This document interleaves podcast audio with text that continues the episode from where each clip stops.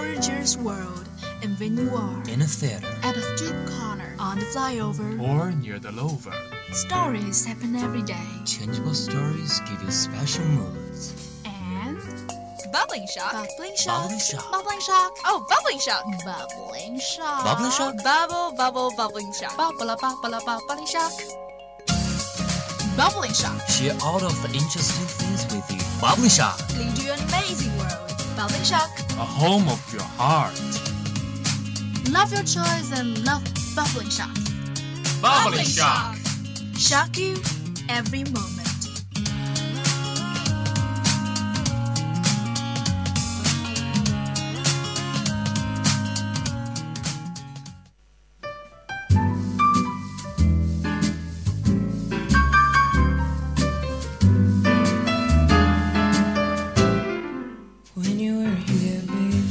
Hello and welcome to this Bubbling Shock. This is Tom. And I'm Rita. So, Tom, have you ever read some fairy tales? Sure, I used to be fond of The Daughter of Sea, a beautiful but desolate girl. How about you, Rita? I watched Snow White and the Huntsman on TV last night. Oh, you mean the modern retelling of the story Snow White? Did you enjoy it, Rita?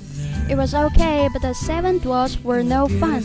I prefer the original Disney cartoon version. Don't be silly, Rita. Walt Disney didn't invent the story. The movie you watched is a remake, a film that has been made again, but the fairy tale is very old. Well, that may be true, but I still prefer the Disney version with funny dwarfs. In the new version, even the names of the dwarfs are different and, you know, serious looking. But this new version is for young adults. It's a different style of the film. Names like Sneezy, Dopey, Happy, and Croppy are too childish. Well, but I love that.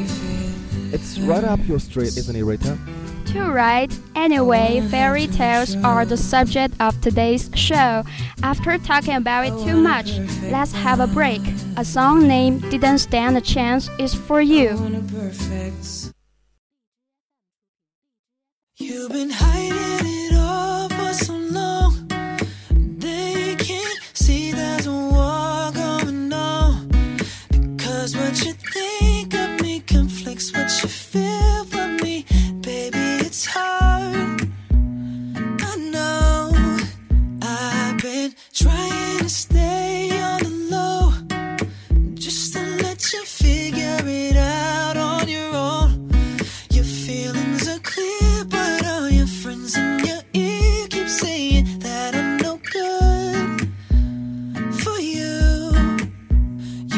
You're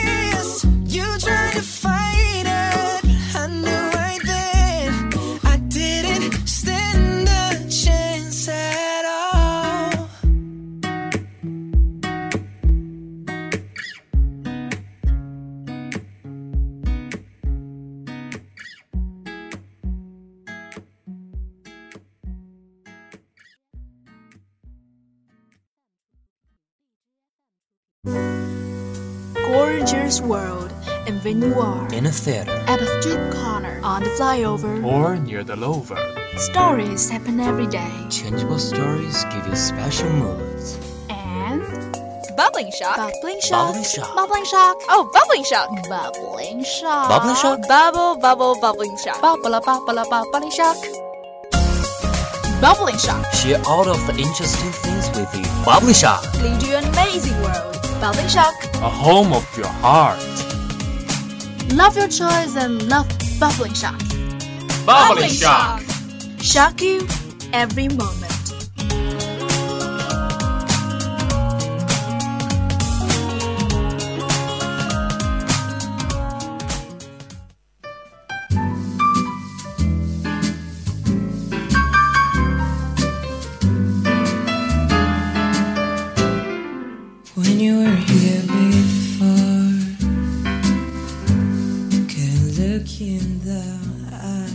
Welcome back. After the beautiful song, here comes Bubbling Shock again. I'm Tom.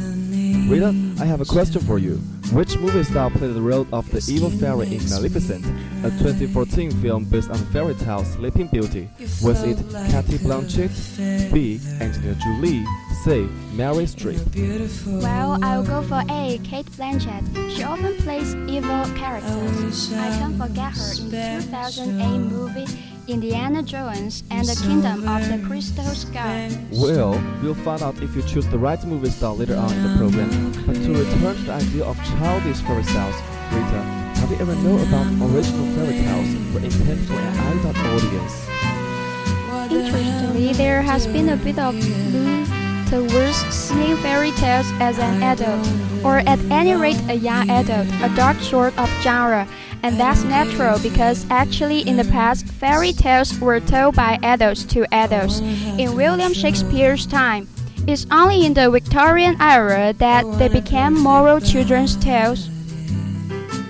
So, these Hollywood remakes aimed at the teen market are actually returning fairy tales to an adult audience, and means scary or frightening. The Victorians toned down this dark content or make it less forceful. They also introduce a moral or message about what's right and wrong to the tales. So fairy tales began as a dark genre. So, Rita, can you give us some examples of dark stories written by the Brothers Grimm? Oh, for example, in The Frog Prince, the princess doesn't kiss the frog, she throws it. She throws it against the wall. Um, yes, I prefer the kids version. And in Little Red Riding Hood, don't believe that version where the wolf shuts Granny in a cupboard. In the real version, she gobbles her up and then eats Red Riding Hood for dessert. Wow, charming. And to go through something up means to eat it very fast. Okay, that's enough. Let's move on. Did you know that some of the stories like Beauty and the Beast and Snow White go back further than the earliest written stories, even the ones in the Latin and Greek? No, I didn't. To be honest, Tom, I thought Walt Disney had written them. Oh, Rita. Well, researchers suggest that some fairy tales date back to well before the Brothers Grimm and even Shakespeare. Let's talk about more about fairy tale. So these fairy tales that we've looked at, we've been able to trace back really thousands of years, probably sort of four to six thousand years is the origin of very famous European folk tales. Stories such as Beauty and the Beast, What? 6,000 years? yeah, going right back to the Bronze Age. Good heavens. We've been able to trace the transmission across generations of these stories much further back than is generally recognized. But Tom, if there's no written evidence of the stories from 6,000 years ago, how do you know people were telling them? Well, dating language isn't something I'm familiar with. I think it's a bit like looking at a few dinosaur bones and trying to reconstruct what dinosaurs look like. But here you are trying to reconstruct stories without any actual bits. It must have been hard work for the researchers. Indeed. Well, I think it's time to hear the quiz question again, Tom. Okay, I asked, which movie star played the, the role of the evil fairy in Maleficent, a film based on the fairy tale Sleeping Beauty? Was it A. Jackie Blanchett, B. Angelina Jolie, or C. Mary Streep? I said Cate Blanchett. Oh, you are wrong. Angelina Jolie is the main character in the film Maleficent. And now we are approaching the end of today's bubbling shock.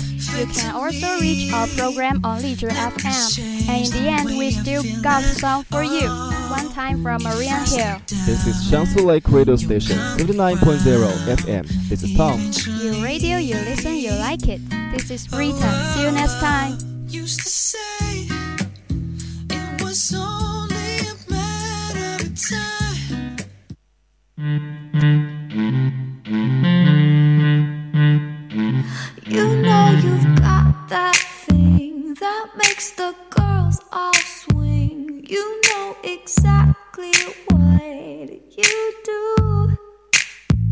You like the hit and run. You say it's all for fun. You think that I'm the one.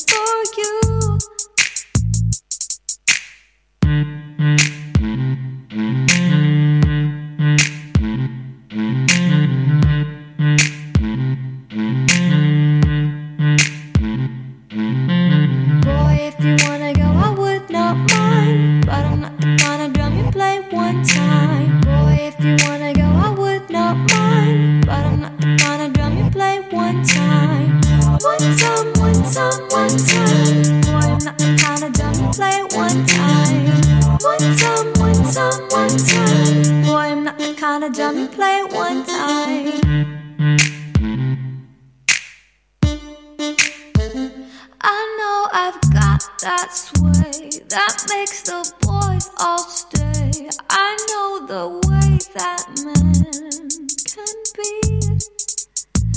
I like it smooth and slow. Give it some time to grow.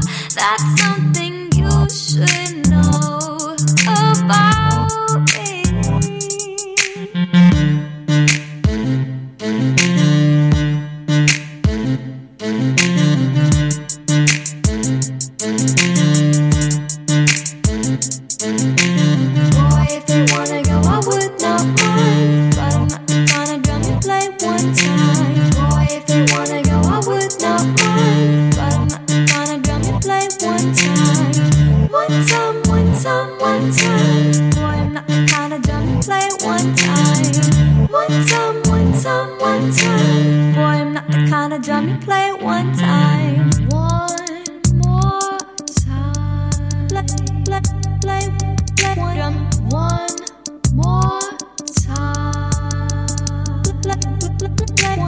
one